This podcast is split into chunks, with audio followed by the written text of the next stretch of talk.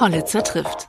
Der Podcast mit TA-Chefredakteur Jan Hollitzer mitten aus dem Leben. Präsentiert von jobsinthüringen.de, Ihrem Online-Portal für Jobangebote aus der Region. Ich bin jetzt hier am Zughafen in Erfurt, ehemaliges Verwaltungsgebäude der Bahn, wo sich allerlei Künstler eingemietet haben. Bekannt geworden vor allem durch Clouseau, der hier seine ersten Aufnahmen gemacht hat und lange auch hier war. Ich bin hier verabredet heute mit Mark Jung, ein Künstler, macht viel mit Graffiti, hochinteressant, verkauft seine Werke mittlerweile an, an echte Stars wie Jay-Z, Axel Rose von Guns N' Roses, arbeitet aber auch gemeinnützig für Viva Con Aqua. Er hat hier kein Klingelschild, und er hat mir gesagt, ich soll ihn anrufen. Dann kommt er runter. So, Marc Jung, wo bist du? Marc Jung. Zack. Jetzt probieren wir mal, ob er rangeht.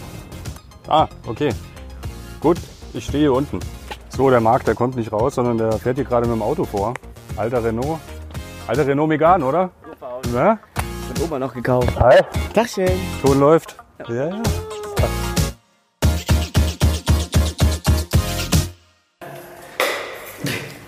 So schlimm altes Auto. Das darf man ja keinen erzählen, dass das alles offen ist. Aber es ist ja Getränkelager eher, oder? Ja, ja. Das ist der Vorder von der kleinen Rampe. Und die kleine Rampe ist äh, ein Café. Genau. Aber hier ist auch nicht abgeschlossen. Das erzählen wir keinen, der Podcast, Nein, nein. den hört ja keiner. Witzigerweise, ich war gerade unten noch im Keller. Da habe ich noch meine Handelbank stehen Ah, und habe heute das erste Mal, habe immer drüber nachgedacht, was, was ist, wenn ich mich mal ausschließe, wenn ich rausgehe der Schussbrille nicht mehr. Habe ich noch nie geschafft. Bis nicht heute. auszuschließen. Ja, bis heute. Jetzt habe ich unten die Tür aufgebrochen. Was ist hier mit den verpackten Bildern? Sind die schon verkauft oder was? Oder? Na, die Skulpturen unten ja, die großen da unten ja. Hier oben die kleinen nicht. Na, hier riecht es aber schöner Farbe. Hier wurde mir auch mal eingebrochen. Und da seitdem ist jetzt ein bisschen da mit dem Fenster auch ein bisschen scheiße. Das wäre noch so eine Option. ein wenig Licht und äh, Sauerstoff hereinzubekommen. Was, es wurde eingebrochen? Ja. Und was wurde geklaut? Das war, der war nicht wegen mir hier, sondern äh, der wollte unten zu der Party. Der lief. Und Aha. Da war hier Mozelektor, da war irgendwie schon um 11 gefühlt Einlassstopp und da war ich aber auch sogar auf der Party unten. Da war sogar Klüsen mit und ich bin mit um 4 oder so mit Klüsen heimgelaufen und am Montag komme ich her und dann sagen die, ah hier guck mal, ich glaube wurde eingebrochen.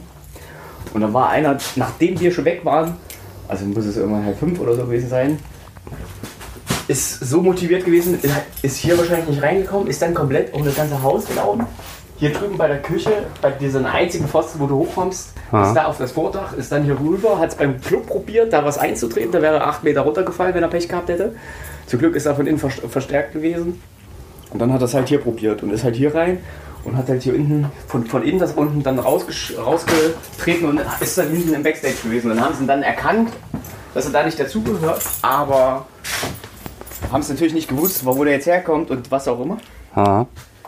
Und ja, da haben sie halt einfach rausgeschmissen und ja. Wie ist denn das? Malst du eigentlich auf Bestellung oder ist das eher, die Leute gucken, was du gemacht hast und kaufen dann? Eigentlich so, ja.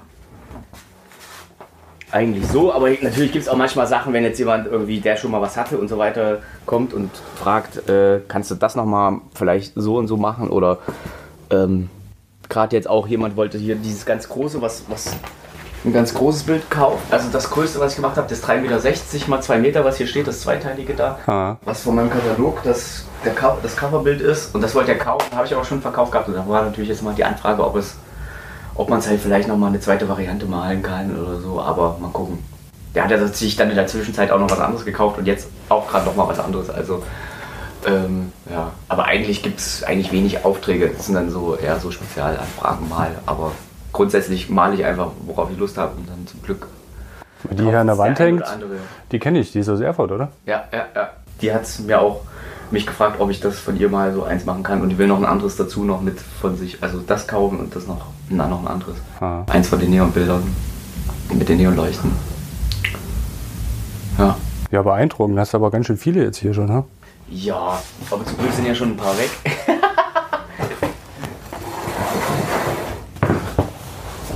ja, aber in Berlin habe ich auch noch mal die Größe am Atelier in Pankow.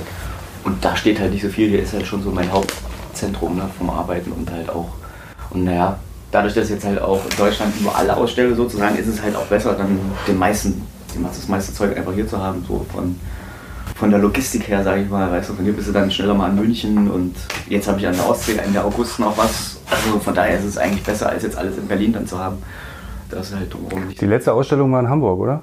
Da waren vor allem diese Viva. Genau, da hatten Viva wir jetzt Aqua, von ne? diesen Viva Con Aqua Bildern, was wir jetzt, was ich mit Marco Fischer seit zwei, drei Jahren mache, dann nochmal jetzt so ein, erstmal so ein, erstmal vorläufigen Abschluss sozusagen davon und haben halt das gezeigt, was wir jetzt die letzten Jahre so noch gemacht haben, fotografiert und dann ich übermalt habe und genau, und dann genau hatten die die Chance auch, ähm, das selber zu kaufen. Sammy Kedira hat halt selber gekauft bei dem ersten Ausstellung vor zwei Jahren hatte Max Kruse sein selber gekauft, SCP, Klüsen auch, mit denen ich das selber zusammen gemalt hatte.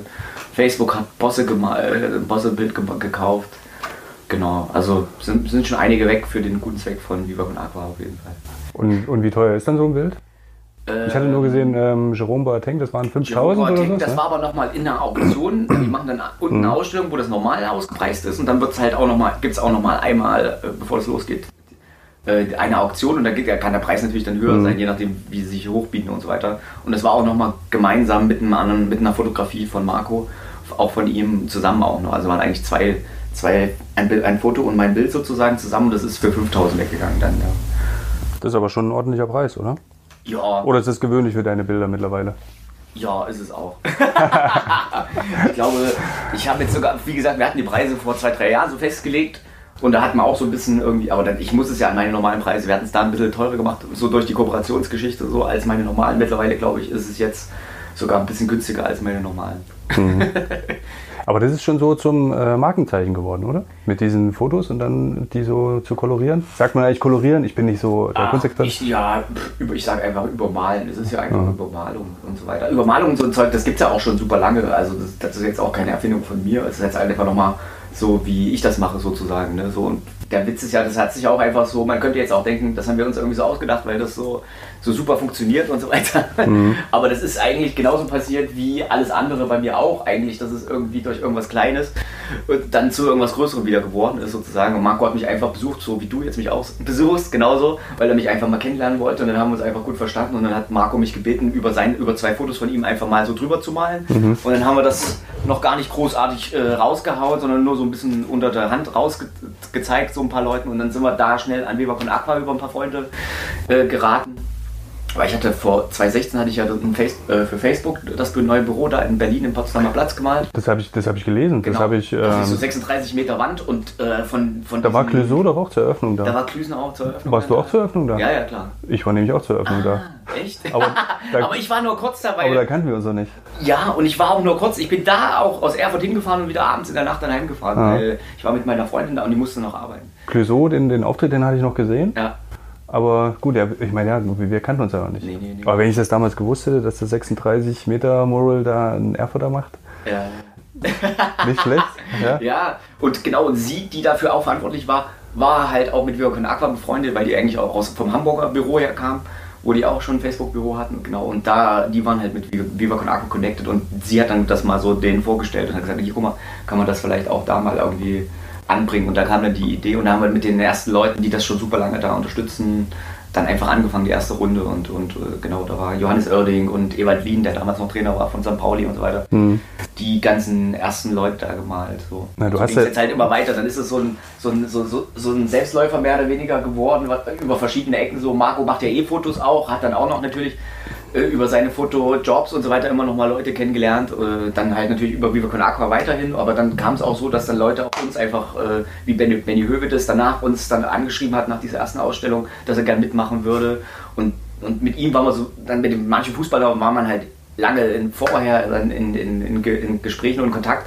Aber dann, da haben wir mitbekommen, dass es bei denen halt nicht so einfach ist, immer mit einem Termin und so weiter, weil ja. da muss immer gefühlt irgendwie alles passen so. Also es mhm. darf nur Sonnenschein und äh, weiß ich nicht, 35 Grad und keine Ahnung, kein Niederschlag sein. Und dann darf man so ein Foto mal machen. Das ist ein bisschen eitel, ja. Nee, nee, nee, das nicht, nein. Oder hat der Marco Fischer auch seine Ansprüche? Nein, nein, nein, nein, auch nicht, nein. Sondern ich meine vom Verein, die haben halt immer vom Verein. Damals war er noch bei, also er hat uns angefragt, wo er noch bei Schalke war, wo er da gerade aber so gekippt wurde und, und praktisch von Schalke so ein bisschen da verbannt wurde. Und dann mhm. war er, das hat, das hat dann hat er uns dann schon geschrieben und so weiter. Und deswegen, da können die dann halt sozusagen, ist ja auch klar, in so einer Situation dann nicht sich dafür irgendwas anderes dann noch so, obwohl man jetzt hätte ja auch nicht, ja, wir hätten es ja nicht rausgebracht vorher oder sonst was. Also, aber ich verstehe es schon und bei, darüber sind wir dann, deswegen sind wir dann erst, äh, Marco hat ihn dann besucht, in, wo er dann schon in Turin war und dann hat, haben wir darüber dann halt auch gleich den Gedira damit so begeistert und dann halt mitgenommen. Und über die haben wir dann halt den Kontakt auch zu, gleich danach zu Mats Hummels und äh, Neuer gehabt. Genau. Und da waren wir mit denen eigentlich dann auch noch mal super lange im Gespräch. Ich glaube, da war Heinkes sogar noch da. machst, du genau. das, machst du das alles selbst oder hast du auch ein Management? Äh, ich mache alles selbst noch momentan, ja. Ich hatte natürlich ja sehr lange äh, kooperiert mit der, mit der Erfurter Galerie, dem Kunsthaus Erfurt die mich da am Anfang sehr unterstützt haben, wo ich die ersten Einzelausstellungen hatte und jedes Jahr wieder eine Einzelausstellung hatte und dann auch auf, die, auf den ersten Messen mitgenommen wurde und dann auch solo dabei war in Berlin, wo man natürlich sich auch dann denke ich mal schon mal so einen Namen gemacht hat und so, so die ersten Auftritte hatte und so weiter, wo dann auch andere das irgendwie wahrgenommen haben, was natürlich super wichtig war. Wann ging das so richtig los? Weil also, wenn jetzt mehrere ja, tausend, ich, ich hab, die Leute mehrere tausend Euro Jahren, bezahlen? Ich habe äh, vor zehn Jahren meine erste Ausstellung gemacht. Also ich habe sogar. Und bis vor sechs Jahren hast du noch zu Hause gewohnt, das mir Ja, ja. 2009. Ich hatte 2007 schon mal im, in der Galerie Eigenheim, das ist ehemals so aus ehemaligen Studenten von der Bauhaus-Uni gewesen, mal eine erste Gruppenausstellung schon mal ein Bild dazu gegeben, ganz am Anfang. Und dann glaube ich, aber 2009 hatte ich dann mit dem Kunsthaus die erste, sag ich mal, richtige Ausstellung als Mark Jung dann, wo äh, da ging das los. Und witzigerweise ist jetzt auch irgendwie zehnjähriges im Endeffekt. Und witzigerweise hat mich jetzt letzte Woche äh, der Kai Uwe Schürz gefragt, ob ich jetzt dieses Jahr noch eine komplette äh, Ausstellung in der Kunsthalle ja, Ende, äh, Anfang November. Merkt euch schon mal vor. Ich ja. glaube, 10.11. geht das los. Da ist, glaube ich, die Eröffnung oder einen Tag vorher. Ich weiß nicht, mal gucken. Werdet ihr dann schon mitbekommen. Und da ist natürlich jetzt auch ein kleiner witziger Traum irgendwie da in Erfüllung gegangen. Da ist eine andere Ausstellung äh, sozusagen irgendwie nicht zustande gekommen. Und dann hat er mich gebeten, weil wir, weil, weil ich mit weil Klüsen mich zum Beispiel dieses Jahr gebeten hat, der so ein bisschen äh, weniger macht dieses Jahr an Konzerten und so weiter und ein bisschen mehr Zeit hat für so Sachen, was er gerne auch mal machen will, außerhalb jetzt immer nur von auf Tour sein und sonst was immer in diesem Tross. Und da hatten wir die Idee sozusagen zusammen einfach mal, weil wir hatten ja in einer Ausstellung in Berlin jetzt auch so ein, so ein Gespräch am Ende gemacht, was einfach so ein, so ein Kumpelgespräch eigentlich war, jetzt nichts hochdramatisch irgendwie kunstkritisches mhm. oder sonst was, sondern einfach nur uns als äh, Freunde so irgendwie dargestellt hat so und äh, wo jeder aber trotzdem nochmal so einen kleinen Einblick vielleicht auch auf eine andere Weise bekommen hat, als wenn man jetzt neutral ein Interview gibt oder so, ne? So, das ist nochmal ganz cool gewesen und da haben wir halt überlegt, das könnten wir eigentlich gerne nochmal, würden wir gerne nochmal in Erfurt machen und in Erfurt dann nochmal was zurückgeben. Und dann habe ich das so an die Kanäle in Erfurt weitergegeben und witzigerweise war ja eh klar, dass es sozusagen eh ausgebucht ist jetzt, und, aber ich wollte es einfach nur mal so als Angebot sozusagen äh, den Leuten hier in Erfurt äh, sozusagen habe ich das weitergegeben und jetzt ist tatsächlich unglücklicher, glücklicherweise für uns halt äh, die Ausstellung ausgefallen und jetzt darf ich da die komplette Kunsthalle kuratieren und äh, da wo alles angefangen hat. Genau, da wo ich auch die ersten, ja, da war ich schon mit meiner, ach zu Schulzeiten war ich da schon, musste irgendwas abmalen und dann witzigerweise während des Studiums in Weimar war ich da halt auch, habe mich da zum Beispiel mit, mit Akut, mit von Herra Akut, mit, mit Falk da getroffen und wir haben Vorlesungen zusammen gemacht und jetzt da eine Ausstellung zu machen, wo wahrscheinlich vielleicht Falk und so weiter die, die alten Pappenheimer dann auch alle wieder dazukommen, das ist schon jetzt irgendwie witzig und gerade halt auch zum Zehnjährigen, was mir jetzt gerade da wieder so eingefallen ist. Wann hattest du denn das Gefühl, dass es so richtig äh, funktioniert mit der Kunst, dass du davon äh, leben kannst? Ich meine, äh, Axel Rose von Guns N' Roses hat ein Bild von dir. Ja. Du hast jetzt gesagt. Drei, drei, sogar, ja. Äh, ja Jay-Z hat was äh, bei sich im Büro hängen. Ähm, wann, wann ging das denn los, dass auch so äh, Deutschland, also über deutschen, deutschen Grenzen hinaus, die Leute auf dich aufmerksam geworden sind? Ja, witzigerweise, also ich kann, also überhaupt fand ich das eh überhaupt bei der ersten Ausstellung habe ich gleich zehn Bilder verkauft, wo ich damals die erste Ausstellung im Kunsthaus hatte. Und da dachte ich, okay, wow, das ist ja Wahnsinn so. Und da hatten wir, ich meine, früher habe ich halt, zum Beispiel, ich kam ja auch vom, vom Auftragsgraffiti und so weiter, da haben wir teilweise, keine Ahnung, für einen Sommer, für einen kompletten Sommer pauschal irgendwie für 2000 Euro irgendwas gearbeitet, so für, als, als, als Subkräfte für jemanden, der eigentlich gar nichts mit Graffiti sozusagen zu tun hatte, für den wir dann nur seine äh, Aufträge gemalt haben und seine Entwürfe gemalt haben, ab und zu mal unsere gemalt haben, aber ja, deswegen haben wir das dann auch schnell sein lassen und dann darüber dann in die erste Ausstellung, wo man dann halt für so ein ungefähr selben Gehalt dann auf einmal schon ein Bild verkauft hat, wo man denkt, okay, krass, das ist ja Wahnsinn. Aber selbst das ist ja auch nur ein Anfang gewesen. Also es gibt immer so neue kleine Steps. Also das fand ich auch schon krass, dass überhaupt jemand ein Bild gekauft hat, weil das, was ich gemacht habe, ist ja jetzt auch nicht unbedingt äh, jedermanns Lieblingskunst, würde ich sagen. Sondern ich war ja am Anfang auch gerade am Ausprobieren, wie weit kann man gehen, was kann man den Leuten zutrauen, was ist für mich überhaupt Kunst. Da war ja viel noch auch ausprobieren und so weiter. Einfach mich auch herausfordern und äh, ja, auch dieses, dieses, diese, hin, äh, diesen Hintergrund mit dem Graffiti und so weiter, das ein bisschen zu brechen und wegzubringen. Kam das auch durch deine Lehrmeister, sage ich jetzt mal, die auch so ein bisschen anarchisch geprägt waren? Mm. Oder steckt das in dir selbst drin? Mm, das war einfach so eine grundsätzliche Überlegung. Ähm, das hat sich mm, ich, das ist, glaube ich, so eine Überlegung gewesen, als ich überlege, im besten Fall setzt man sich ja vielleicht mal hin und überlegt, in welche Richtung man gehen will, so, was man arbeiten will und so weiter. Und ähm, das habe ich halt auch mal gemacht. Und ich wusste irgendwie, ich bin jetzt auch nicht unbedingt, habe nicht unbedingt Lust, äh, irgendwie tagelang, also ich kann auch tagelang an einem Bild arbeiten, mache ich ja auch, ähm, aber wenn ich jetzt gleich von vornherein weiß, dass ich ein paar Monate vielleicht an einem Bild arbeiten würde, das wäre, wusste ich, ist nicht so meine Arbeitsweise so. Ich habe das dann irgendwie, aber das wusste ich mir halt auch, und ich kam ja aus dem Graffiti und da ist es ja auch alles schnell gemalt, aber da bin ich ja auch kein besonderer Typ, sondern da malen ja alle schnell, weißt du, da malst du, was weiß ich, eine 5x10 Meter Wand an einem Tag oder keine Ahnung, das ist weil, du, weil, weil, weil du vor der Polizei flüchten musst. Oder? Nein, ach, nee. äh, aber ähm, und deswegen, also so Riesenformate halt auch, was halt in der Malerei nochmal was ganz anderes ist, so, ne? das, das, das muss man erstmal so dann alles umarbeiten. Und deswegen ist, eigentlich sind wir, das, das schnelle Malen und so weiter, das ist eigentlich auch aus diesem Graffiti noch übrig geblieben, mhm. weil die Leute immer sagen, du malst so schnell und so weiter, aber das ist eigentlich, im Graffiti ist es ja ganz normal, dass man jetzt halt, also dann hört man halt zwischendurch, höre ich dann mal auf und manchmal ist es vielleicht auch fertig und manchmal tue ich es auch weg und nehme anderes dann und gucke erstmal bei dem Neuen und dann komme komm ich wieder zu den anderen Sachen zurück. Also das ist dann schon nochmal ein längerer Prozess aber im Optimalfall kann es auch passieren, dass ich halt mal so eins durchmale und es auch mir reicht sozusagen, wenn es gerade mich erfüllt sozusagen. Ja. Malst du jeden Tag? Ich komme leider nicht dazu. Dadurch, dass ich, wie gesagt, jetzt äh, super viel halt alles alleine mache, mich um die ganzen, alles um alles halt kümmere, halt auch das ganze abwickeln mit irgendwelchen Ausstellungsvorbereitungen, Anfragen und irgendwie auch Verpacken der verkauften Arbeiten selbst und so weiter. Mit deinem Opa zusammen? Mit meinem Opa zusammen unter anderem, genau der mir da immer sehr hilft, wenn ich irgendwie eine Kiste eben für Jay-Z wie letzt, wie vor zwei Wochen gebaut habe. Äh, genau. Ähm, ja, und das ist natürlich verrückt, so wie das dann überhaupt dann so gewachsen ist, aus diesen ersten Anfängen, wie du nochmal gesagt hattest, und jetzt halt dann das Internationale, das ging dann halt auch los, dass ich einfach da bei, das ist halt einfach so eine Online-Galerie, wo ich einfach vor ein paar Jahren, als die ganz neu war, äh, auch ein paar Bilder einfach, und ich dachte, das ist einfach sowas wie Facebook oder so, mhm. aber da wird jetzt nicht viel passieren, man tut halt ein Bild drauf, tut zwar auch seinen Preis dran, aber äh, gefühlt kann, du, kannst, du hättest dich auch anmelden können, meine Mama kann sich anmelden, jeder kann sich anmelden. Es gibt also keine Qualitätskontrollen oder irgendwas. Das heißt, du gehst auch dann in Millionen Leuten äh, natürlich dann auch irgendwie komplett unter. Und deswegen ist da erstmal ein paar Jahre auch nichts passiert. Und dann aber habe ich die ersten paar auf einmal so 2,1,50 Meter Bild mal nach Sydney ver verkauft. Und dann ist die Seite selber irgendwie auf mich aufmerksam geworden.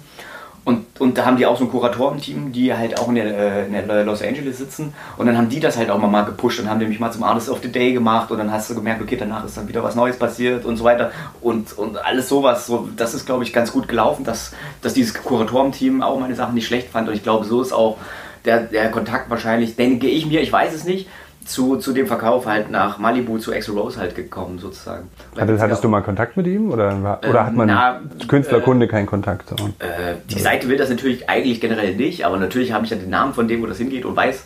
Und da ging es ja auch nicht an Axel Rose logischerweise, sondern an seine, das war seine Personal Managerin, die praktisch so seine Ziehmutter damals war, so zehn Jahre lang. Die hat praktisch mit ihm auch zusammen gewohnt und ist einfach nur eine Brasilianerin, die so ein bisschen seine Mutti-Rolle übernommen hat, mit, die auch drei äh, alleinerziehende Kinder, also ist selber alleinerziehend, hat drei Kinder und hat dann mit ihm irgendwann irgendwie in Malibu da auch zusammen gewohnt und ist praktisch so zu seiner neuen Ziehmutter geworden und, und so weiter. Und das erste, wo ich die halt auch gegoogelt hatte, war so ein Video vor, von 2000, weiß ich nicht, irgendwann 2000 irgendwas wo die in, in, in, Rio eben auf der Bühne stand und er so eine Dankesrede immer hält und auch sie das praktisch übersetzt und am Ende dann sie mitbekommt, dass es praktisch ihre Dankesrede ist, so zehn Minuten lang und dann halt 100.000 Leute ihr da halt vor in Brasilien, vor ihrer mhm. Heimat da dann applaudieren und so weiter. Und das war das Erste, was ich da gefunden hatte und dann dachte ich halt, okay, krass, naja, vielleicht hat ähm, genau, und ich habe aber bis jetzt halt, mit ihr bin ich halt noch nicht in Kontakt gekommen, aber ich denke mal, weil die haben halt auch witzigerweise das erste ich mache auch so Neonleuchten und so weiter, Skulpturen und, und halt auch jetzt auch Bilder gemixt mit. Ähm, und das war die erste Neonskulptur, die ich verkauft habe, witzigerweise. Und, ähm, und genau, die hat wahrscheinlich Axel Rose und wir haben dann nochmal nachgeguckt und stand danach auch nochmal mit, mit, der, mit der Galerie und denen in Kontakt, äh, wegen, wegen dann nochmal Aufziehen von diesen Leuchtstoffröhren und so weiter. Und haben die dann gesagt, ja, der, der kümmert, also jetzt der, der Chef von dieser, von seiner Sammlung, von den Neonleuchten und so weiter, hat es jetzt schon aufgezogen und kümmert sich darum. Ich denke mal schon, dann ist es bei, bei ich denke mal schon bei Axel Rose wahrscheinlich gelandet. Aber bis jetzt habe ich noch nicht den Endkontakt gehabt, weil eben über Social Media sie halt da jetzt logischerweise auch nicht so einfach zu erreichen ist. Ich habe zwar geschrieben, aber dann ging das halt auch nicht so mhm. einfach. Aber ich habe noch eine Nummer gefunden jetzt witzigerweise. Also hast du auch Interesse dran, mal? Ja, ich, hätte schon riesen Bock drauf, witzigerweise. Und das ist witziger, ich war War ja auch so ein bisschen Musik unserer Zeit, ne? Ja, na, und ich will halt selber auch schon ewig mal nach äh, Los Angeles. In New York war ich schon zweimal und fand es halt auch super cool. Und es war halt super cool, weil dann hatte ich irgendwann vor zwei Jahren habe ich so ein 2x3 Meter Bild dann in die Hamptons verkauft. Auch das war das erste, was ich nach New York sozusagen oder Umraum New York verkauft habe. Und jetzt, wie gesagt, Anfang des Jahres habe ich halt auch schon wieder 2 Meter 1,50 und jetzt halt die Woche auch über die Seite wieder irgendwie äh, da ins Jazzy-Umfeld da eins nach New York verkauft, was halt witzig ist, weil man es halt ja gar nicht so planen kann und auf einmal dann, ja, musst du gucken, wo es so hingeht und es ist halt schon auch interessant. Und natürlich wäre es irgendwie auch ein Ziel, das irgendwie insgesamt noch mehr zu steuern und so weiter und dann halt vielleicht auch nochmal mit, mit jemandem, der das noch ein bisschen professioneller aufziehen kann, vielleicht von außen, der da nochmal ganz anderes irgendwie ein bisschen aufgestellt ist, irgendwie das auch noch ein bisschen kontrollierter machen kann und so weiter, weil, ja, ich freue mich zwar, aber es ist halt auch irgendwie so ein bisschen dann ja natürlich irgendwie so ein Zufallsding, auch wenn die Seite natürlich mich da auch sehr unterstützt irgendwie, weil sie meine Arbeiten anscheinend ja auch irgendwie ganz cool finden. Und so ist es. Hol sie doch mal nach Erfurt. Die werden, glaube ich, ja, die, die fänden das ziemlich abgefahren, wie das, wie, wie das ja, wo, ja, wo, wo das entsteht. Ja, Ja. ja Und, und wie, wie bescheiden, also würde ich jetzt sagen, jetzt, äh, bescheiden du bist, also mit deinem Atelier, was du hier hast und dein Renault Megane. absolut, ja. Von meiner Oma noch gekauft. Mit, mit dem Nummernschild, um das mich alle in Erfurt hier, die ganzen Basketballbegeisterten, immer wieder irgendwie beneiden, wegen Marc Jung, also MJ 23, das hat mir meine Oma damals gemacht, witzigerweise, weil die hat mir das ja irgendwann mal vor wie 10, 12 Jahren irgendwann mal gekauft. Und da hat sie mir einfach Mark Jung gemacht. Und, und jetzt die ganzen, das ist halt Michael Jordan, Michael Jordan, 23, mhm. genau. Und die ganzen, wir haben halt, wir haben totale Basketballverrückte, die diese ganzen Schuhe sammeln und sich die ganzen Waden voll tätowiert haben zum Beispiel. Und die sagen alle, ich will dir das abkaufen. Und Wie kann, wie kann das sein? Ich habe danach gefragt und so weiter. Ich so, ja, war meine Oma anscheinend schneller als du. ja, warst du wohl zu langsam. Ja. Aber Basketball war es ja nicht immer, ne? Du hast ja vorher gerungen, also warst Ja. Ringer, bis, Ja, in, ja. bis, bis in der zweiten Bundesliga, ne? Genau. Aber ja. deine Ohren sieht man es nicht an. Na doch, ich, ich hatte hier, ich hatte ein Ringerohr, witzigerweise dann bei meinen letzten Einzeldeutschen Meisterschaften, so mit 18 dann, 17, 18, 2004, ähm, hatte ich dann, habe ich hier ein Ringerohr gehabt und das haben sie dann auch Ah, okay. zwei, dreimal punktiert, immer wieder so, raus und ah. dann Das ist, wenn der Knorpel bricht und dann einblutet, ja, ist ne? wie so ein Bluterguss im Ohr, so. es läuft dann halt voll, sieht halt dann je nachdem immer schlechter aus. Und dann haben sie es halt hinten aufgemacht, aber bei mir halt alles rausgemacht und dann habe ich jetzt hier so blasse Knorpel praktisch drin, so eigentlich das ist hier so Blasseersatz auch. Man sieht es glaube ich nicht so, ist ein bisschen Aha. nicht so feingliedrig, aber Nö, nö. man kriegt es nicht so schlimm mit. Ja, ja witzigerweise, ich habe einen Tag Fußball gespielt, dann hatte ich einen Asthmaanfall und dann, mein Vater war halt früher auch Ringer und der hat dann gesagt, okay, du musst doch ein bisschen weiter Sport trotzdem machen und dann bin ich halt zum Ringen da durchgekommen. Da hieß halt, da stehst halt mal fünf Minuten auf der Matte, aber es ist halt trotzdem witzigerweise einer der, ja, umfangreichsten, ausdauerndsten Sportarten, die es wahrscheinlich gibt, neben auch, was weiß ich, Boxen vielleicht oder so oder irgendwie sowas in die Richtung. Also wer, man sagt halt, wer ein guter Ringer ist, der kann halt vieles andere auch gut und deswegen, genau, und dann war ich halt, wie gesagt, habe ich das bis 18 gemacht, war dann halt auch am Ende zweite Bundesliga und, und so weiter. Und dann gab es aber sozusagen, war so ein bisschen so ein Cut da vom, von den ganzen Nachwuchs und so weiter, ne? weil da ist natürlich jetzt nicht so die coolste Sportart Ringen. Und da gab es halt wenig Nachwuchs, außer jetzt nochmal Leute, die vielleicht aus dem Ostblock oder aus Russland oder sonst was hergekommen sind, wo die Väter dann nochmal da standen und gesagt haben, hier mach mal.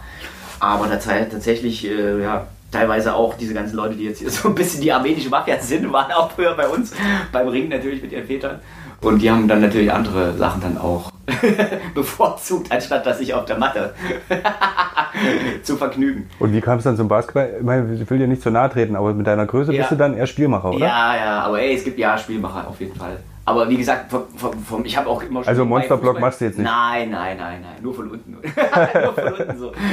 äh, nee, das ist halt auch in der Schulzeit schon, wie gesagt, habe ich dann mit, den- mit meinen Freunden halt auch in der Schulzeit dann schon in der, in der, in der Schulbasketballmannschaft mitgespielt und so. Oder nach der Schule halt auch dann noch äh, sch- auch draußen in der, also in der, in der Natur Streetball gespielt und so weiter. Also so hat sich das dann ergeben. Und meine ganzen Freunde sind dann halt äh, im Basketballverein dann zu der Zeit gewesen. Da bin ich halt auch im Was waren das? Die Blues? Nee. War das? Nee, ich bin dann, ich habe glaube ich beim USV angefangen dann. Weil die Blues gab es ja auch mal hier. Ne? Ja, aber oder? da war ich, bin ich noch ein bisschen zu jung. Okay. Ja.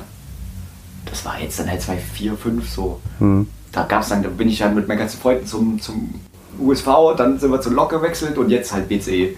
Seit, seit der Neugründung von BCE. Ach, du spielst immer noch Basketball? Ja, ja, immer noch, ja. Wenn es passt. ja, ja, ja, klar. Aber ich richtig- spiele auch Fußball. Richtig also- im Wettkampfbetrieb dann. Ja, Basketball spielen wir immer noch Wettkampf.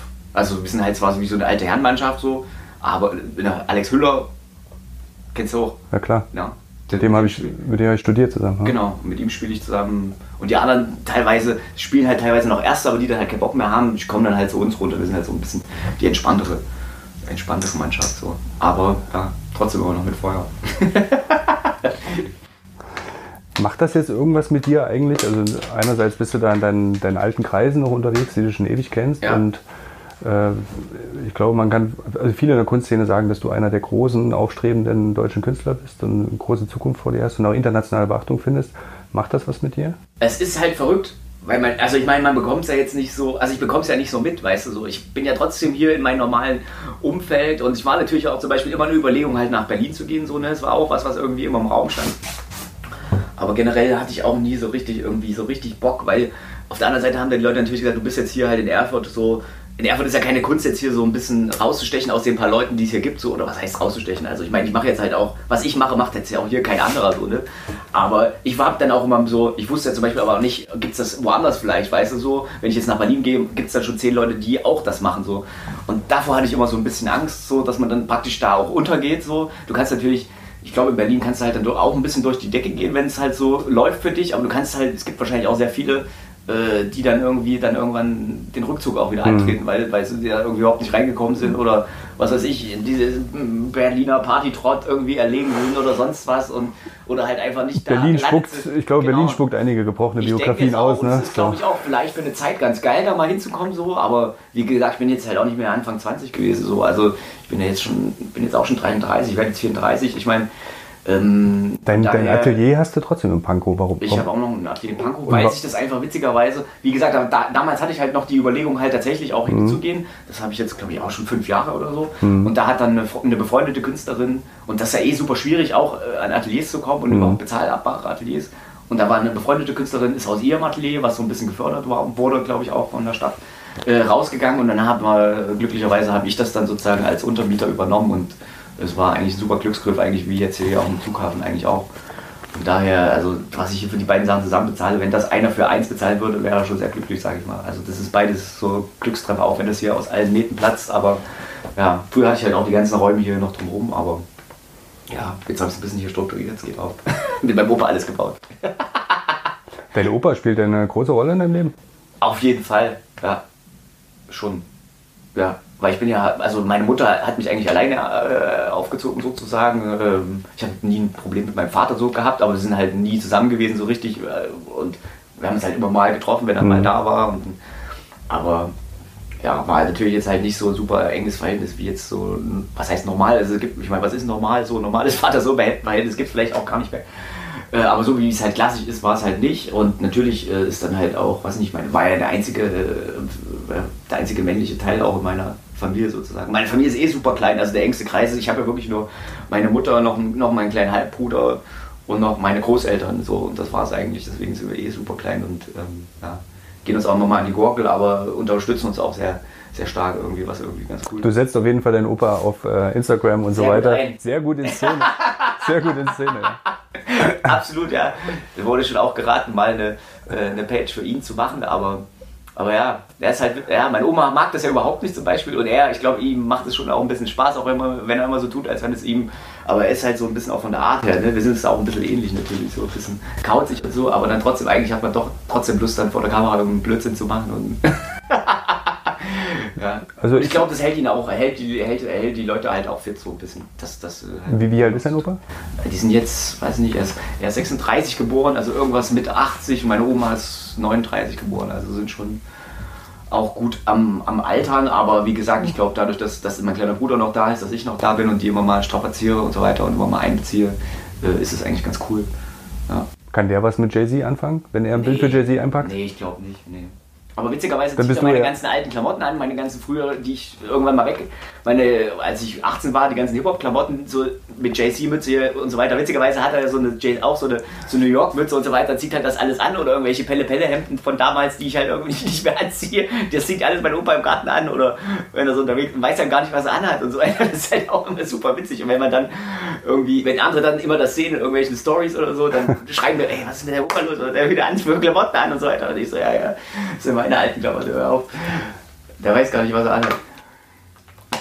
Ah, sehr sympathisch finde ich. Auf jeden das. Fall. Nee, es macht auch riesen Spaß. Was, was bei dir immer wieder thematisiert ist, ich weiß gar nicht, ob es dir schon zum Hals raushängt Ja. oder ähm, ob das überhaupt okay für dich ist, aber die, die Erbkrankheit, die du Ja. eventuell hast, Ja. ja, von deinem Vater, ähm, der Harrington, Ja. wie spricht man aus? Corea? Ja, oder? Huntington? Corea Huntington, Ja. ja. Was, zu, was man zu 50 Prozent hat oder eben nicht hat. Ne? Mhm. Äh, und äh, die, ich habe ich hab ein bisschen gelesen einfach, nach Ausbruch so 15 Jahre Mhm. irgendwie dann doch zum Tod führt. Ja. Dass das für dich wie eine Initialzündung war, Gas zu geben. Ja. Und du lebst halt täglich damit. Ähm, lebst du wirklich täglich damit? Also denkst du wirklich jeden Tag dran? Oder? Nein, Nein. gar nicht. Also wird übertrieben dargestellt auch. Ja, absolut. Das ist ja gerade das Ding, das ist halt, das, wie gesagt, das ist ja so 2009 war diese Diagnose, das, da bin ich dann gerade so, äh, wie gesagt, da hatte ich gerade den Unfall mit dem Auto und so weiter, da hatte ich ganz andere Sorgen.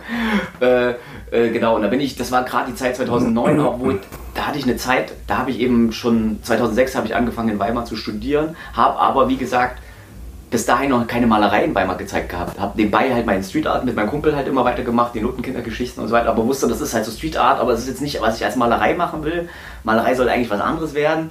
Und es war so, okay, ich konnte vieles abwägen, das will ich nicht, das will ich nicht, aber ich wusste eben nicht, aber was ist jetzt dein Ding so? Das war noch nicht so da, diese Initialzündung. Und das hat noch so gefehlt und deswegen habe ich dann irgendwelche Objekte gebaut und Installationen gemacht, so damit ich überhaupt irgendwas ausstellen kann und so weiter. Seit zwei Wochen vor irgendwie Rundgang und so, einfach damit du irgendwas hast. So. Aber eigentlich wollte ich halt immer Malerei machen, aber war da halt so ein bisschen befangen und dann war ich im vierten Semester sogar so weit, da habe ich dann echt überlegt, aufzuhören und was Normales zu machen. Oder Was heißt normal? Na, irgendwas, was nicht mit Kunst zu tun hat. Bankkaufmann. Ja, tatsächlich. Irgend sowas. Äh, wo du halt sagst, na ja gut, ich kann ja, wie gesagt, ich habe schon mit diesen Auftragszeugs ein paar Erfahrungen gemacht, wo ich auch sagte, okay, wenn du jetzt auch, was weiß ich, in die Werbeagentur oder sowas gehst, das, das ist auch irgendwie nicht so richtig geil, weil du musst ja auch immer für jemanden und so weiter. Und ich kannte das ja so ein bisschen so aus einem anderen Verhältnis. Und dann dachte ich, okay, du würdest, würdest ja wahrscheinlich jetzt nicht auch immer das machen wollen, was halt so der normale Typ halt dann haben will, als Fleischer oder so, oder keine Ahnung.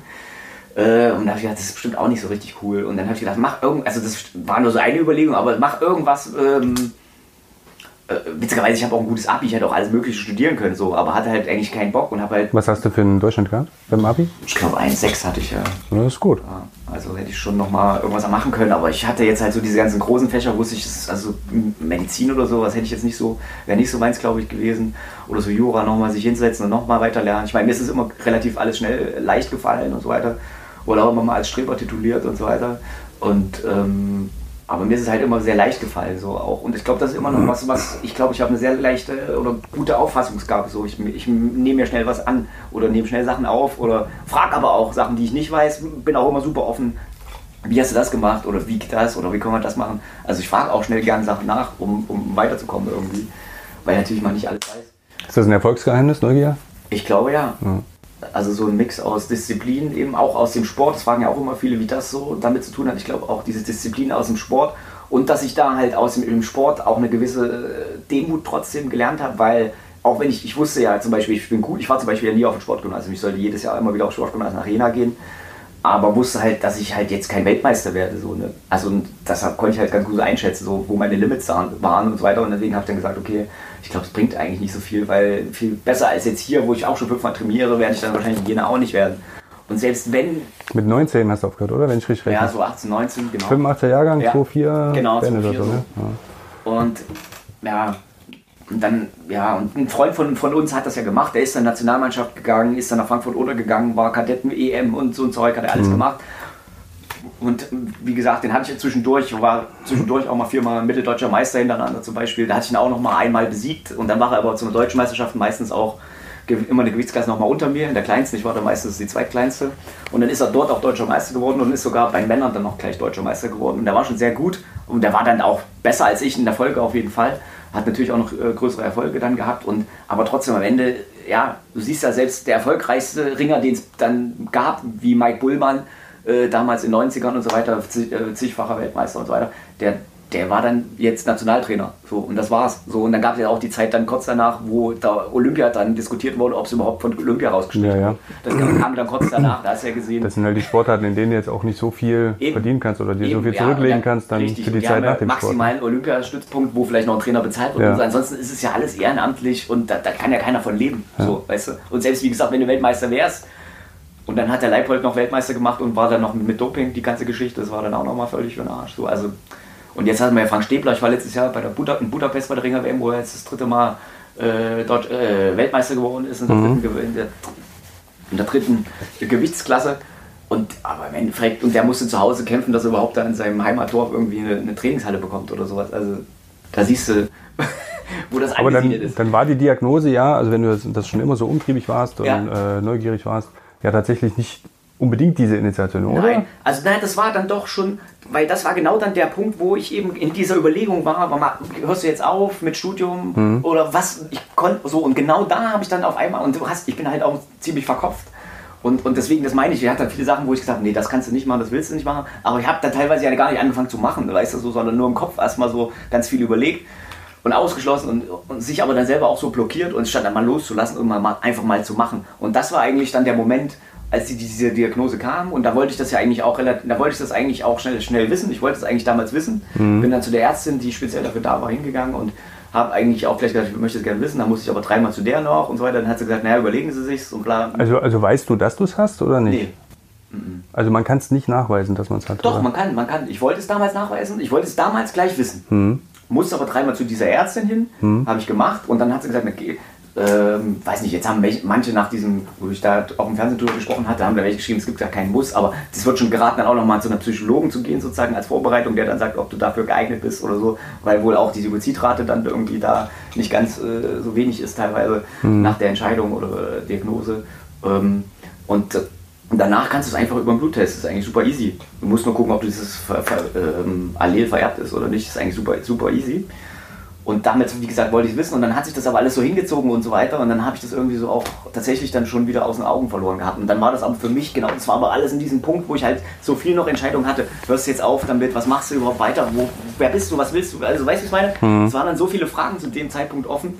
Ähm, und dann habe ich einfach das tatsächlich äh, so als Initialzündung genommen und habe auf einmal dann ganz viele Zeichnungen gemacht, habe dann einfach losgelegt zu zeichnen. Aber und so du weiter. hast dich dann dagegen entschieden. Du, du willst es nicht wissen. Ich habe es einfach nicht gemacht dann. Ich habe mich nicht mal Und dagegen jetzt- und entschieden. jetzt es hat sich einfach so und-. Das heißt, ich habe nicht mehr dran gedacht sozusagen, weißt du. Ich bin, ich habe natürlich ja mal irgendwie Termine gemacht bei der, beim Psychologen oder was. So, und die wollen ja eigentlich auch, dass du es praktisch nicht wissen willst. Sozusagen. Also die wollen eigentlich, dass du es nicht testest. Der Arzt sagt eigentlich, wenn sie jetzt nicht vorhaben, eine Familie zu gründen und so weiter, dann, dann ändert es ja nichts an ihrem Leben, so, ob sie es jetzt wissen oder nicht. Ich hätte es damals, glaube ich, gern gewusst gleich, weil ich immer jemand bin, ich will es gleich wissen und dann, ich glaube, ich wäre auch damit klargekommen. Also ich, so, wenn ich jetzt halt irgendwie eine Familie gründen wollen würde, müsste ich es ja auch sozusagen, äh, dann würde ich es natürlich prüfen, ob das halt in Frage kommt oder nicht. Kurioserweise- Aber witzigerweise, ansonsten habe ich dann, und da war das eben dann aber der, Start, der- Moment, wo du gesagt hast, jetzt mach einfach. Es, es, es gibt niemanden, und da habe ich das aber auch dieses ganze, da war dieses Kunst und so weiter, das, das, man wusste ja nicht, ist es jetzt gut, was du überlegst. Ich weiß, das war alles so, man wusste es nicht, man hatte Angst, irgendwie was, was nicht Geiles zu machen oder was, was die Leute nicht interessiert oder keine Ahnung. Und, ähm, und da hat man halt Angst gehabt und dann habe ich einfach diese Angst über Bord geschmissen und habe gesagt, ey, das ist einfach nur ein bisschen hingemalt und das hast du eh die ganze Zeit schon gemacht, mach doch jetzt einfach mal und probier mal aus. Und dann habe ich halt auch gesagt, es ist gar nicht Malerei, sondern auch der, der Ordner von mir heißt immer noch irgendwie auf dem Weg zur Malerei. das war immer so, es ist noch gar nicht Malerei, weißt du so, sondern wir sind immer noch auf dem Weg dahin und irgendwann ist es vielleicht mal Malerei, die man mal jemandem zeigen oder irgendwann. Und dann ging das aber während dieser Phase schon los, dass Leute halt darauf aufmerksam geworden sind und dann wieder gefragt haben, willst du mal eine Ausstellung machen oder so. Ist- ist da war ich praktisch ja noch gar nicht gefühlt so weit, so für mich. So, Ja. aber, Aber wenn du das jetzt immer noch so sagst und der Ordner das auch noch, ja, äh, der, immer noch so betextet ist, ist das vielleicht eine gute Einstellung? ich glaube, Weil ja. äh, es gibt auch diesen Spruch, wer glaubt etwas zu sein, hat aufgehört etwas zu werden. Und ähm, klar, ich glaube, Fall. ein Zitat auch von dir, oder vielleicht hast du es dir irgendwo abgekupfert, äh, Selbst, Selbstreflexion oder Selbstkritik ist was für Narzissten. Irgendwie sowas, ja, ich weiß, ich weiß. Weil das spricht ja schon so dafür, Ja. dass man einfach machen soll Ja. und an sich glauben und auch wenn es verrückt ist. Ne? Ja. Weil in dem Podcast hier soll es ja auch so ein bisschen darum gehen, dass man äh, von erfolgreichen, bisher, bisher erfolgreich, erfolgreichen Menschen lernt, wie man äh, mit Erfolg umgeht auch oder auch mit Nieder Niederlagen umgeht, wie man erfolgreich wird. Braucht man Partner, braucht man keine Partner. Du machst gerade eine schwierige Zeit durch, weil du alles selber machen willst. Ja, ja. Und auch drüber nachdenkst, brauchst du da vielleicht nicht Hilfe? Also ich mache halt jetzt in, also Kooperation mit Galerien so. Ich arbeite mit anderen auf Galerien auf Kommission sozusagen äh, äh, zusammen, aber bin halt jetzt nicht komplett fest bei einer gebunden so und das, aber die sind halt alle, alle auch froh. Was wir da verkaufen, wird dann halt mit denen äh, geteilt. Aber das lässt dir jetzt auch erstmal so nach dem Motto laufen, ich mache jetzt erstmal und ja. Aber es sind halt auch viele Sachen tatsächlich. Dass ich glaube halt aber, und, und da wiederum Äh, zum Beispiel auch ein Mäzen von der Galerie, wo ich jetzt in Weimar, äh, also die aus Weimar sind, aber in Berlin auch sind, wo ich jetzt Anfang des Jahres ausgestellt hatte, deren Mäzen halt auch dann gleich irgendwie drei, vier Bilder noch vor Aufbau gekauft. Und dann haben wir uns danach auch überhaupt erst kennengelernt. Und dann hat er halt auch, und er unterstützt auch die Galerie halt sehr, sehr, sehr gern und hat aber dann halt auch gefragt, wie siehst du es, in welche Richtung geht's und äh, das ganze Galerie, also ich meine, das ist alles, glaube ich, auch im Wandel so. Hm. Viele ja Digitalisierung sich, auch, oder? Digitalisierung, genau. Das ja. ist ja wie mit dem, also ich meine, ich habe Sammler, die alle noch richtig Oldschool-Sammler sind. Ich habe Sammler, der eine kauft nur Papierzeichnungen, nur Grafiken, der eine alles Mögliche, aber die mich schon auch ein paar Jahre begleiten, die einfach schon so super lange dabei sind. Und die nicht mehr klassisch über Galerien gehen, sondern über diese Plattformen. Ja, doch, die, sind noch, die sind noch sehr klassisch. Die wollen sich halt alles im Original noch auch angucken und so weiter mhm. und natürlich niemals was online kaufen. Mhm. Und jetzt gibt es aber halt so überhaupt diese Möglichkeiten, das online zu ver vermarkten und so weiter. Oder jetzt über Instagram, dass du teilweise, wenn du jetzt, wie ich jetzt einfach als Persönlichkeit einfach da schon da bist, mhm. dass dann die Leute über dich da auch, und das ist glaube ich so ein Zusammenkommen aus deine Ausstellung, ein bisschen Social Media, was ja auch nichts kostet, aber was halt ein bisschen Zeit kostet auch und das zu machen und so mache ich auch alles selbst. Ähm, und, und ich glaube, das kommt alles dann so zusammen und, und dann halt auch wieder so kleine Sachen machen, äh, die andere vielleicht nicht machen würden. Also weiß, ich mache dann, keine Ahnung, ich habe zum Beispiel bei äh, von, von Freunden, mit denen ich auch in Weimar studiert habe, der aus New York ist, ein Fotograf, von dem Freund habe ich in München kennengelernt, wo wir uns da getroffen hatten. Und der hatte mich dann irgendwann mal gefragt, willst du mal bei uns zu Hause irgendwie, ich mache da immer mal mit Freunden so eine Ausstellung, einfach nur bei mir zu Hause, äh, ganz entspannt und so weiter zusammenkommen. Und ähm, wenn du Bock hast, kannst du gerne mal machen, so ganz entspannt. Und dann hatte ich beim ersten Mal noch so überlegt, mh, hm, naja, mh, hm, ich glaube, es der Galerie nicht so gefallen, bla bla, habe ich dann gesagt, nee, man glaube erstmal nicht und so weiter. Und dann irgendwie ein Jahr später hat er mich nochmal so entspannt gefragt und hat gesagt, ach, auf der anderen Seite, ich war noch nie in München, habe auch ein paar Erfurter Freunde, die immer gesagt haben, mach doch mal irgendwas in München und so weiter. Und dann habe ich gedacht, ach, da könnt ihr wenigstens vorbeikommen, wenn wir einen schönen Abend haben, dann ist es auch gut so. Und dann haben wir das gemacht und witzigerweise waren dann aber das, das Umfeld von, de, von ihm, der war aus, aus der Werbebranche sozusagen, der Nils, der das, bei, bei, dem ich das zu Hause gemacht habe, waren dann aber so viele Freunde auch aus, aus, dem, aus, aus seiner Branche, aber auch aus Funk und Fernsehen und, und, und sonst alles drumherum, die halt auch Kultur interessiert waren und so weiter, äh, da, dass ich da dann, alleine da haben wir dann schon zig dort bei sich zu Hause gut verkauft, sag ich mal, oder dann noch drumherum im ganzen Umfeld hm. sind auch noch sehr viele Sachen dann witzigerweise hinterher passiert. Ähm, Plus, dass ich dann noch in, dann in diesem Harthaus in München dann ausgestellt hatte danach über seine Kontakte. Ähm, und witzigerweise hatte mich da dort dann auch jemand gesehen, der mich dann für Mont Blanc empfohlen hatte. Die Agentur, die diese Mont Blanc Abend da gemacht hat in Berlin jetzt, den ich vor Anfang des irgendwie im April gemacht hatte die sitzen in München und die haben mich dort auch beim, bei, also bei, beim Harthaus gesehen. Und jetzt habe ich praktisch diese riesen Kofferwand, im Prinzip einfach nur über diese eigentlich vor einem Jahr in München da zu Hause ausstellen, dort die Ausstellung dann in München machen, jetzt zu Mont Blanc nach Berlin, wo die Leute in Berlin wieder fragen, wie bist du überhaupt? Hey, wie kann das schon wieder sein? Du bist ja gar nicht hier die ganze Zeit und jetzt machst du hier schon wieder zum, das war ja dann auch zur, zur Gallery zum Gallery Weekend äh, auch noch da Mittwoch so der, das, Haupt, äh, das Hauptevent überhaupt an dem Abend, ne, mit, mit den ganzen eingeflogenen Leuten wie Adrian Brody und, die, und, und Palina hat aufgelegt und Lars Einiger und die ganzen Schauspieler waren da. Da waren natürlich auch noch wieder Leute da, die ich schon kannte von unserem Fotoprojekt und so weiter. So kam das dann irgendwie wieder da an dem Abend auch zusammen und ich, das ist ja keine Planung gewesen sozusagen. Es war einfach nur, okay, ich mache irgendwas, was vielleicht nicht jeder machen würde, zu und solche Sachen kam schon, gab es schon öfters so. Ne? Hm. Natürlich entsteht nicht aus jedem irgendwas, aber ähm, es ist schon öfter so gewesen tatsächlich, ja. Dass aus irgendwas Kleinem, was man so gemacht hätte, was vielleicht nicht jeder macht, wo man jetzt aber auch nicht viel äh, Negatives davon hat, so dann, man weiß ja nie, was draus wird im Endeffekt so, ne? Das ist eigentlich ganz cool.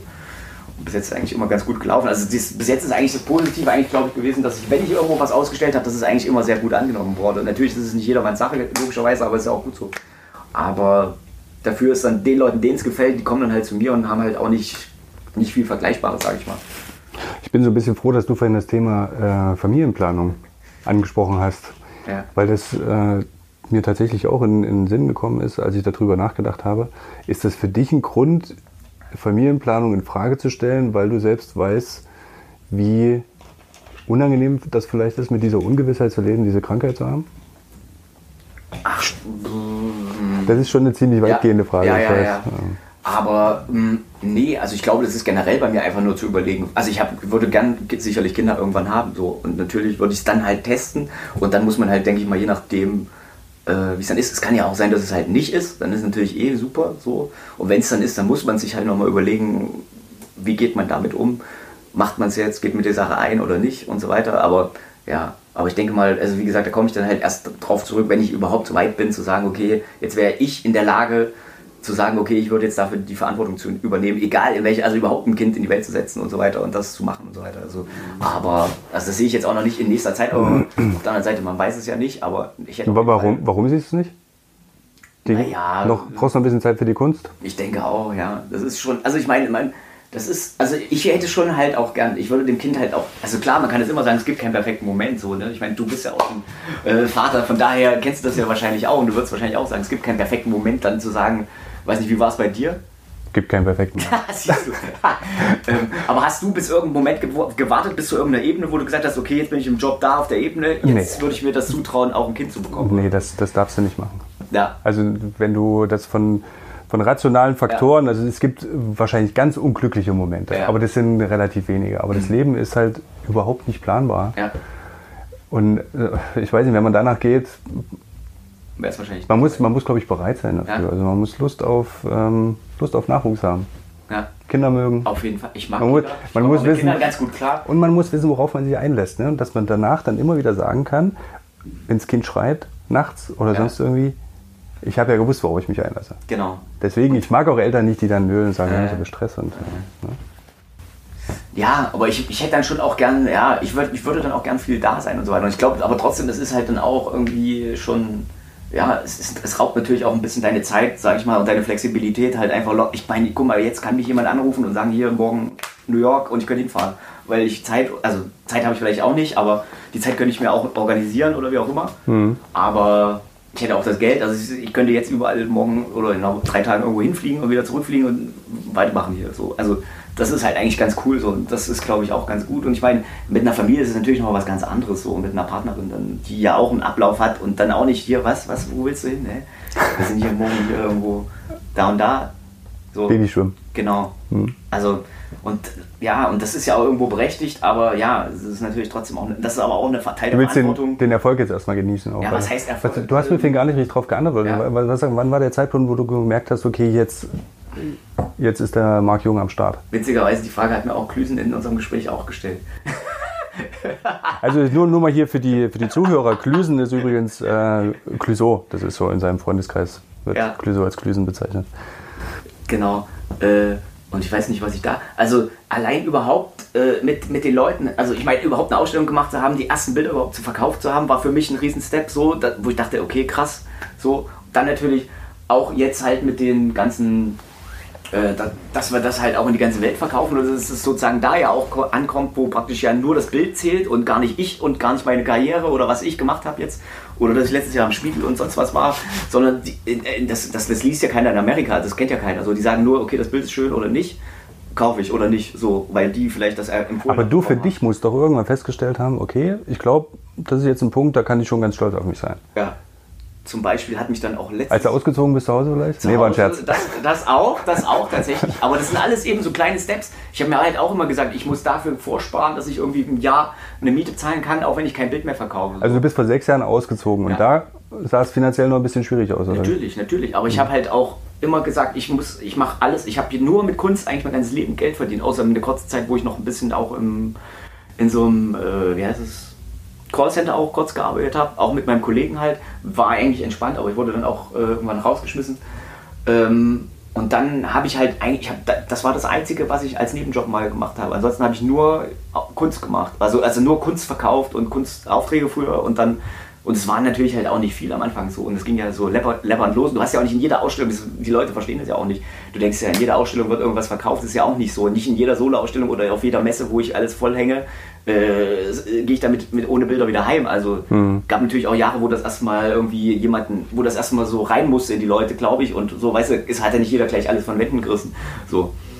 Ähm, und das ist praktisch immer stetig gewachsen und so weiter. Aber zum Beispiel letztes Jahr, wo dann, oder wo dann eben der Spiegel angefragt hat, da dachte ich auch, was, das ist irgendwie fake über E-Mail. Das war zum Beispiel auch so ein krasser Moment, wo ich dachte, oder nee, erst das, das war ja überhaupt, das erste Ding war ja über das Art-Magazin, was mich schon vor anderthalb Jahren, bevor das letztes Jahr rauskam, haben die mich gefragt, ob ich da eben so eine, in, in diesem Reportageteil die, mhm. die neuen Jungen von morgen und so mhm. äh, rein will. Und ich so, ja super, ey. Und das war was, was ich schon immer mir gedacht habe, das wäre super, wenn man da über irgendeinen Kontakt wieder oder irgendwas hinkommt. Aber ich hatte keine. So. Und auf einmal haben die mich selber angefragt. Und ich dachte, da kommst du niemals rein, ohne Vitamin B, ohne irgendwas, was ich aber, wie gesagt, halt nicht so habe. Die Leute denken wahrscheinlich eben immer, ich habe Vitamin B oder sonst was, aber tatsächlich haben die mich einfach angefragt und haben gesagt, und dann habe ich gesagt, wie seid ihr denn auf mich gekommen? Und du bist uns einfach die letzten Jahre aufgefallen. Und das war einfach eine krasse Ehre so. Und die haben nicht gesagt, ja, der und der hat irgendwie mich empfohlen, keiner hat mich empfohlen. Die Leute haben mich einfach gesehen. Und das war halt witzig. Und dann hat es halt anderthalb Jahre gedauert. Und es hat auch nichts mit dem Work Aqua oder sowas zu tun gehabt. Das war, wie gesagt, schon, schon lange davor, sozusagen, mhm. diese Anfrage. Mhm. Und dann ging das halt durch diesen Artikel, kamen dann halt die Spiegel- und Tagesspiegel-Anfragen mit den Reportagen nochmal, was natürlich auch nochmal, äh, was ich dann natürlich sehr gemerkt habe, so im, im, Nachgang mit den Nachfragen und so weiter für Verkäufe und so weiter und auch weitere Ausstellungen und sonst was natürlich. Das war auch eine tolle Titelseite ja. im Tagesspiegel. Und das hat sich ja selbst da auch wieder dann so ergeben. Dann mhm. haben die dann angefragt dann, und dann habe ich mich ja mit, den, mit dem. Äh, äh, mit Johannes, der das geschrieben hat. Ähm, der hat mich dann ein paar Monate mit begleitet, auch in Erfurt, in Berlin. Ähm, und dann wollten die auch nur so ein paar Seiten machen und dann hat er aber auf einmal haben sie dann gemerkt, okay, weil ich so viele Stories hatte sozusagen, hat er dann irgendwie fünf kleine Stories gemacht statt einer größeren und dann haben sie die, okay, dann machen wir es auch noch als Titelstory so und dann haben, wir, dann haben die die Überlegung gehabt, ja, wir überlegen jetzt von dir ein Foto halt oder ein Bild und so weiter, aber eigentlich wäre es ja cool, wenn, wenn du es vielleicht von dir auch so übermaltes einfach hast. Das hätte ich ja niemals für mich gemalt, und das war nur auf deren Anfrage sozusagen, auf deren Idee, dass man sagt, okay, man mhm. hat dann beides, mhm. mich als Persönlichkeit, aber halt auch als, als Bild sozusagen, als Kunstwerk. Fiel dir das schwer, dich selbst äh, zu übermalen? Das war tatsächlich. Weil du, weil du hebst ja, du hebst ja, ja bei anderen, ja. hebst ja mal, hier zum Beispiel sehen wir gerade bei der, ja. äh, bei der, bei der Frau das, das Ohr zum Beispiel so ein bisschen ne? Mhm. umrandet. Und dann hebt man ja wahrscheinlich hier und da was Markantes hervor. Bei Boateng auch Brille oder wenn ich mich recht genau, erinnere oder sowas. Weil man, man selbst sieht sich ja vielleicht ein bisschen anders. Und, äh, ja, auf jeden Fall. Also da war ja auch sozusagen, dass ich ja wusste, dass sozusagen dieses Cover wird, war ja auch noch mal ein bisschen mehr Druck, weil ja, du wusstest, okay, willst es jetzt nicht verkacken und du willst halt eigentlich auch ein bisschen noch. Am Anfang hatte ich bei den Sachen halt, da war es noch ein bisschen spartanischer, so, dann habe ich die Figur noch mehr, dann wurde es immer mehr zwischendurch mal so im Entstehungsprozess, dann habe ich die manchmal ein bisschen zu zugemalt, dass man die Person teilweise nicht mehr erkannt hat und war aber auch so ein bisschen, ja, tritt mal auf die Bremse und so weiter. Äh, und jetzt, glaube ich, in den letzten, jetzt, die ich jetzt äh, noch gemacht hatte, dann war ja jetzt so ein bisschen guter Kompromiss. Und, und ich glaube, bei mir war das halt auch schon so, dass man halt noch ein bisschen die Leute, äh, also dass man mich noch erkannt hat, aber eben auch so das Markante irgendwie für die Leute. Und witzigerweise haben die meisten halt auch gesagt, die ich dann wieder danach getroffen habe, dass sie sich eigentlich ganz gut da drin wiedergespiegelt sehen, die ich, die ich zumindest kennengelernt habe und so weiter. Oder teilweise, die haben, manche haben auch gesagt, die anderen gefallen mir überhaupt nicht, aber meins ist echt richtig cool. so. was, was, was, hast du, was hast du bei dir hervorgehoben? Ach, ich weiß es nicht. Da habe ich einfach insgesamt so auf das Bild geachtet. So, ich habe jetzt nichts speziell vorgehoben, glaube ich. Es war einfach so insgesamt das Bild, dass es mich eigentlich so, also bin, ich habe ja zwar so eine laute Seite aber auch, aber ich meine, ich habe auch so eine, kann auch komplett ruhig sein. Also es ist irgendwie auch, ich habe schon beides, so, so, beide Seiten, aber deswegen habe ich auch dieses chaotische, aber auch immer wieder so Ruhe und so, so, so, ruhige Momente oder, oder so wie mit den Dreiecken und so weiter, was dann wieder kam, was ja auch so ein bisschen sich dann durch die Serie da so komplett durchgezogen hat als Ankerpunkt und so weiter. Also wenn man jetzt hier die Bild, äh, die, die Wand anschaut, äh, die, die, die vor uns ist, dann spricht das ja auch für laut und leise. Ne? Also ja. es gibt hier unheimlich viele Spritzer an der Wand und an der Decke. Rastest du dann völlig aus? Ist dann hier laute Musik oder ähm, gibt es auch mal einen Pilz dazu? Oder, oder wie, wie ist das, wenn, es ist wenn, immer, wenn, wenn, du laut bist? Es ist natürlich eigentlich immer laute Musik dabei. Was hörst also, du? Mm, das hat sich halt auch über die Jahre witzigerweise verändert. Ich Klüso? natürlich mm, Klüsen eher weniger. Passt nicht so richtig sein, nee, ne? Mhm. Nee. Aber ich bin ja früher mit Hip-Hop aufgewachsen, so mit dem ganzen so 2000er, Ende 90er, 2000er, so. Damit bin ich halt aufgewachsen. Damals auch mit Clouseau CDs gekauft, auch noch und so. Das war natürlich nochmal eine andere Zeit. Und ähm, genau, und dann ist aber, dann hat sich das ja so ein bisschen, irgendwie, dann war das Hip-Hop-Zeug so ein bisschen tot, so die 2000er, so Mitte mhm. 2000er. Und dann habe ich, dann hat man natürlich auch noch so ein bisschen so in dieses ganze Indie ein bisschen so reingeguckt, zurückwirkend, was weiß ich, ja auch so weiß ich, Nine Inch Nails und, und, Nirvana, was man halt also die klassischen großen Dinger sind so. Ähm, und dann hatte ich so ein bisschen so auch so in die Phase, aber dann ging das dann halt auch schnell in so eine elektronischen Sachen über und da habe ich dann auf einmal auch angefangen, abstrakter zu malen, einfach noch weniger figürlich und so weiter. Das hat man glaube ich auch da sehr gemerkt, dass es dann so eine Phase war und jetzt so in den letzten Jahren auch mit dem wieder, wie Hip-Hop wieder sich sozusagen wieder so ein bisschen auf die Beine gestellt hat, so ist es bei mir auch wieder Äh, jetzt ist so ein Mix aus diesen alten Figürlichkeiten, aber halt auch aus diesen abstrakten äh, zwischendurch äh, Experimenten sozusagen. Auch deutsche Rap? So. Deutschrap auch, ja. Früher gar nichts, obwohl da gab es ja nicht so viel. Ich glaube, für Haftbefehl hast du auch mal irgendwas gemacht, ne? Haftbefehl, Haftbefehl, Haftbefehl noch nicht, nee. Haftbefehl nicht. Nur aber apropos. Habe ich, das nicht- apropos- hab ich das nicht neulich gelesen, dass du für den irgendwas gemacht hast? Nee, Haftbefehl. Innerhalb kürzester Zeit? Nee, für Haftbefehl habe ich noch nichts gemacht. Würde ich gerne machen. Aber für Sido, äh, ich habe hier drüben die 187 Straßenbande gemalt noch. Äh, Ah, ja, okay. Und die, die habe ich witzigerweise auch irgendwie in Berlin getroffen und habe das einfach das Projekt vorgestellt. Und die machen Mhm. ja auch mit niemandem was, aber die fanden das, habe ich mit Bones halt gequatscht. Und äh, genau, und da haben wir die dann hier auch, die dann hier fotografiert, wo die beim Konzert waren und haben wir die jetzt auch noch dabei, zum Beispiel bei uns. Also das war schon ganz cool, dass, dann, dass man dann halt auch, ach so, genau, zum Beispiel Meilenstein noch, was du gesagt hast, wo hast du gemerkt, dann hat mich letztes, Ende letzten Jahres eben noch irgendwie äh, Universal angeschrieben, ob ich für Rammstein das Cover machen kann. Und da dachte ich auch, es ist auch bestimmt fake, irgendwie Blödsinn. Aber war tatsächlich echt und dann war praktisch, genau, und das war aber dann, äh, hat sich dann im Nachgang auch zerschlagen. Die haben dann gesagt, okay, nee, wir wollen was, äh, wir machen was Konservativeres. Und ich hätte halt, hätte halt gern gewusst, zumindest, was sie überhaupt für eine Idee hatten. So. Das hätte mich schon interessiert. Und das fand ich aber trotzdem auch so eine Ehre, weil man das natürlich halt auch damals, so Engel fand ich zum, äh, also nicht Engel, aber das kennt man natürlich, die ganze, da ist man auch aufgewachsen, so seine 90er MTV-Zeit, ne, so, es war halt krass. Also dieses Du, du riechst so gut ist, glaube ich, mein Lieblingsvideo von denen, außer jetzt das Deutschland natürlich jetzt auch gerade. Und witzigerweise, das hat ja Spectre gedreht, der eben damals mit Agro Berlin und so weiter, die ganzen Leute, hier Sido und so weiter, Bushido, der hat ja Agro Berlin sozusagen geprägt, die ganzen auch Videos gemacht, die ganzen Logos gemacht und so weiter. Und der ist ja dann jetzt in die Werbeszene mehr und so weiter, mehr, Werbe, mehr Werbevideos gemacht dann in den letzten Jahren und dann witzigerweise jetzt wieder bei, dem, bei der Neuaufstehung von Rammstein dann auch wieder auf Spectre jetzt zurückgegriffen. Also es ist auch wieder so ein Mix aus Hip-Hop, und Rock jetzt da so ein bisschen da. Und der hat ja zum Beispiel auch mit, mit Haftbefehl davor noch einen Song rausgebracht. Aber es sind schon so, du, du, du sprichst über die, die Promis, äh, als ob das natürlich so von der. Du, Nein, das war auf jeden Fall richtig Wahnsinn. in den letzten dachte Jahren halt, schon alle so kennengelernt, ne? Das ist, das ist auf jeden Fall Wahnsinn. Also ja, das ist auf jeden Fall Wahnsinn. Und wie gesagt, bei Rammstein war es dann halt nochmal so, weil das halt super utopisch war. So, ich meine, und äh, ja, Axel Rose und so, die, da war ich jetzt noch nicht, die habe ich jetzt noch nicht so kennengelernt, aber dann waren wir jetzt halt auch, dann tatsächlich war ich jetzt halt dann auch irgendwie, und das, wie gesagt, das hat ja nicht geklappt. Und dann habe ich aber über andere Wege nochmal, witzigerweise auch wieder über Erfurt Connection und so weiter, ähm, ähm, Kontakt doch zu dem Camp aufgenommen und äh, dann hat Till Lindemann halt doch meine, meinen Katalog bekommen und meine Fotos, meine Arbeiten gesehen, fand die gut und so weiter. Und dann hat er von sich aus auch gefragt, ob er, weil er die auch gut fand, diese Übermalungsbilder, ob er da auch eins machen darf sozusagen. Also darf. äh, und genau, und das werden wir jetzt noch auch angehen. Wir, wollten eigentlich jetzt äh, Fotos machen dafür in Frankfurt bei dem Konzert, da war ich dann eingeladen. Also, und da war ich zumindest da, aber Marco waren, bei Marco waren die Kinder krank und deswegen haben wir es noch nicht geschafft, ein Foto zu machen. Und wie gesagt, vielleicht schaffe ich es auch, ihn zu überreden, weil das wäre natürlich cool, weil er macht ja selber auch Kunst und macht halt auch Skulpturen und so weiter und ist halt auch noch so nebenbei so seine, neben, neben noch äh, Bücher schreiben und auch veröffentlichen und so weiter, äh, macht er halt auch noch so Kunst, kleine Skulpturen und sonst was. Wäre natürlich super, wenn ich ihn vielleicht überrede, dass er vielleicht äh, im November auch bei der Ausstellung in der Kunsthalle dabei ist. ich finde es auf jeden Fall großartig. Ich finde es auf jeden Fall großartig, dass du äh, noch in, noch in Erfurt bist. Und bleib ja hier. Ich war ja auch ein paar Jahre in Berlin, bin wieder zurückgekommen. Wir müssen, Ja, es gibt viele, ne? Wir müssen, müssen, Es unsere, müssen unser Erfurt, unser Thüringen hochhalten. Ja, ja, ja. Ja, wir, ja. Ich habe ja gesagt, wir haben uns letztes Mal oder wahrscheinlich zum ersten Mal bei, bei Facebook gesehen. Aber wenn du so lange mit Clouseau schon befreundet bist, warst du früher Tischtennis spielen im Stadtgarten? war ich auch mal, aber da war ich da. Ich bin Und ja immer mit Kickern, weil da habe ich äh, Clouseau damals auch öfter mal getroffen oder mit ihm gekickert und so.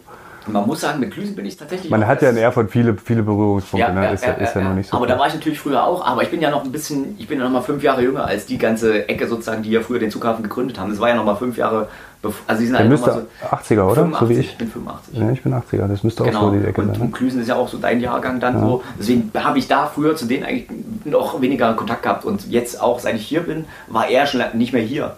Deswegen haben wir vorher eigentlich auch wenig Kontakt gehabt, weil ich, wie gesagt, jetzt auch nicht auf die ganzen Leute so irgendwie ich zugehe. Ich warte immer, bis irgendwie so sich das ergibt. Und dann witzigerweise hat sich halt auch über mehr über dieses Viva Con Aqua dann auch noch entwickelt, dass wir das zusammen gemalt haben und, und, und da halt gemerkt haben, dass wir eigentlich sehr gut irgendwie, irgendwie uns auch verstehen. Und seitdem sind wir jetzt halt so. Und wie ich meine, wie gesagt, so viele Leute sind dann halt auch nicht mehr, die ja noch so ein bisschen kreativ sind, irgendwie überhaupt eine Erfurt am Start und so, und so weiter. Und, Deswegen, bleib ja hier. ja, genau. Ich danke dir vielmals. Ja, sehr gerne. Hat mich Ja. auf jeden Fall gefreut. Ist schön hier. Und, äh, ich fühle mich jetzt auch ein bisschen künstlerisch. Und Ja, also wenn ich hier was, Hause, wenn ich hier was an die Wand machen würde, man würde es glaube ich nicht so richtig, äh, würde es nicht so auffallen. Nein. Ein Doch, paar man denkt Spritzer, ein paar Spritzer kriege ich hin. Auf jeden Fall. So muss es sein. Ihr darf jeder. Danke dir. Ja, sehr gern, hat mich gefreut.